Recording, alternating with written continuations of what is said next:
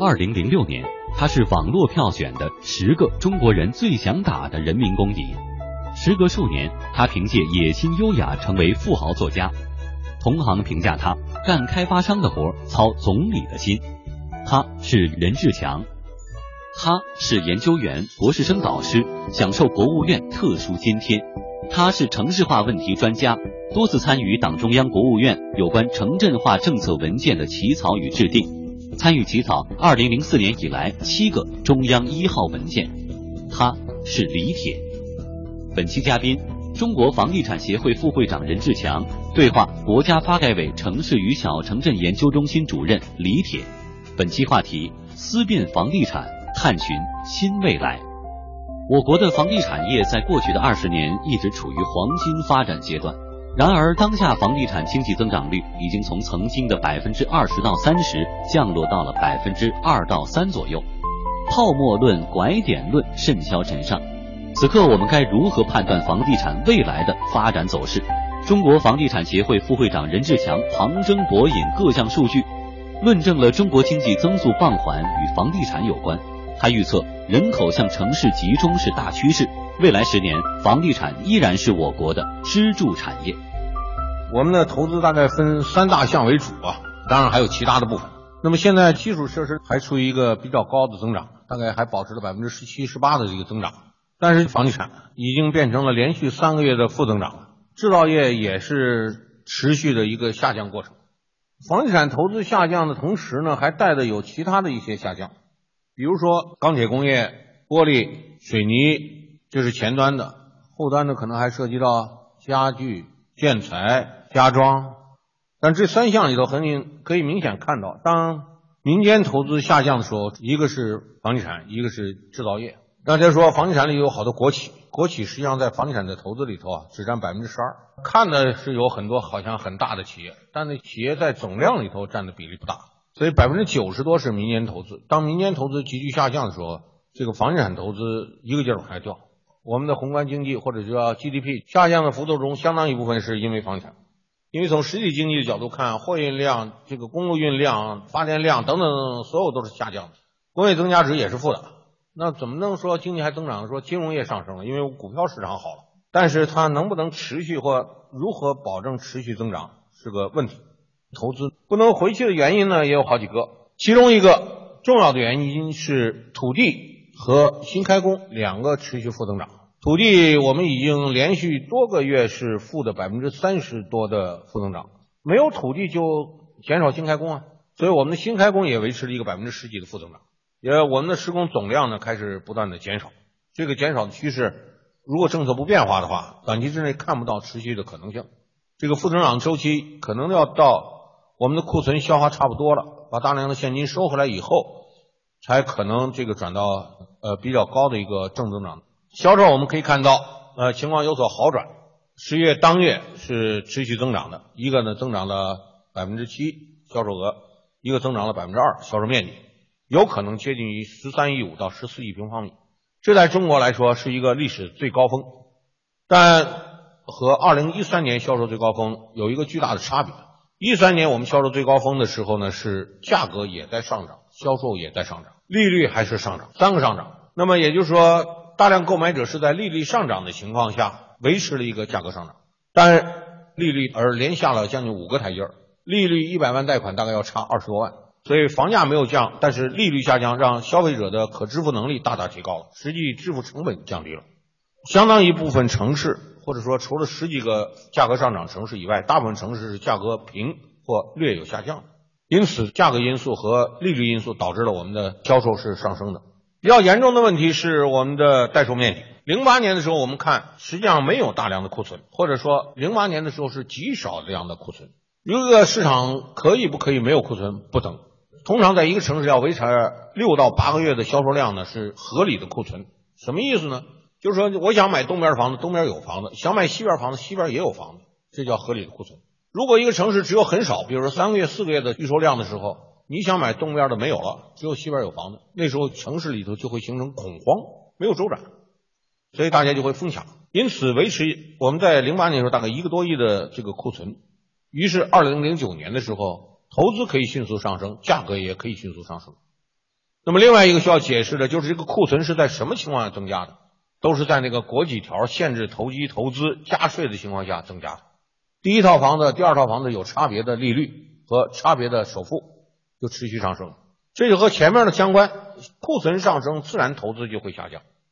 我们可以看看从零九年持续的一个过程，税收疯狂的增长，超过了 GDP 的差不多将近一倍，政府收入增长了十八点八倍，社保二十八点七倍。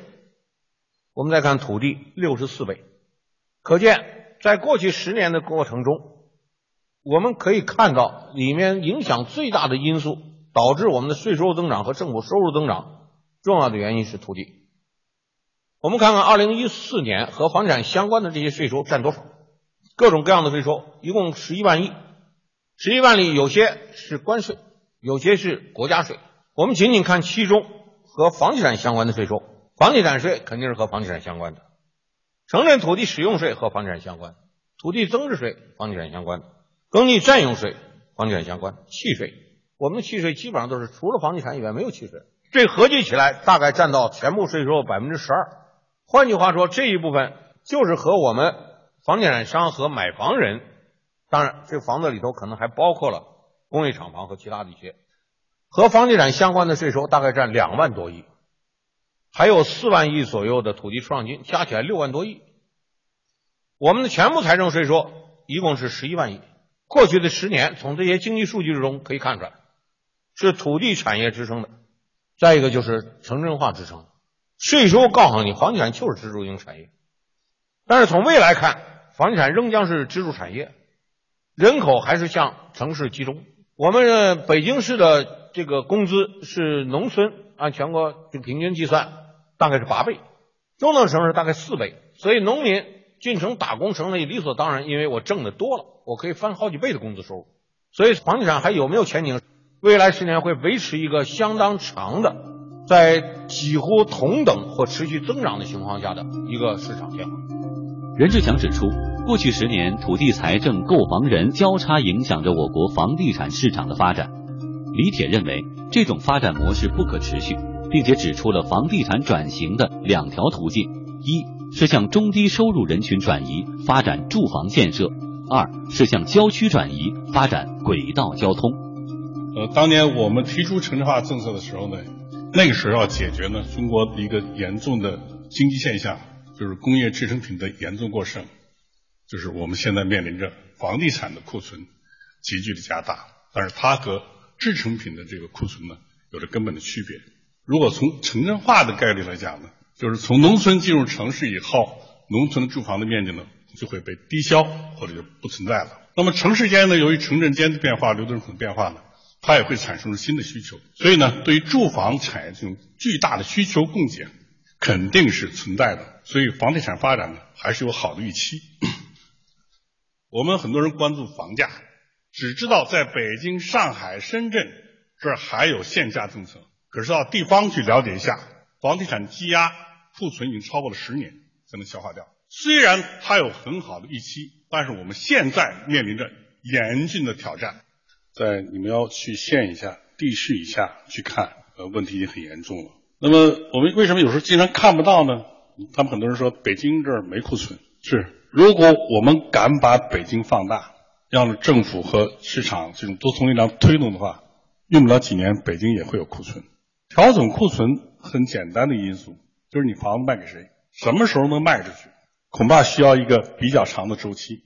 但是不是没有解决办法？如果有人提出政府是不是可以发行债券，收购一批卖不出去的房子，来提供给中低收入者，那会一定会消化一些库存。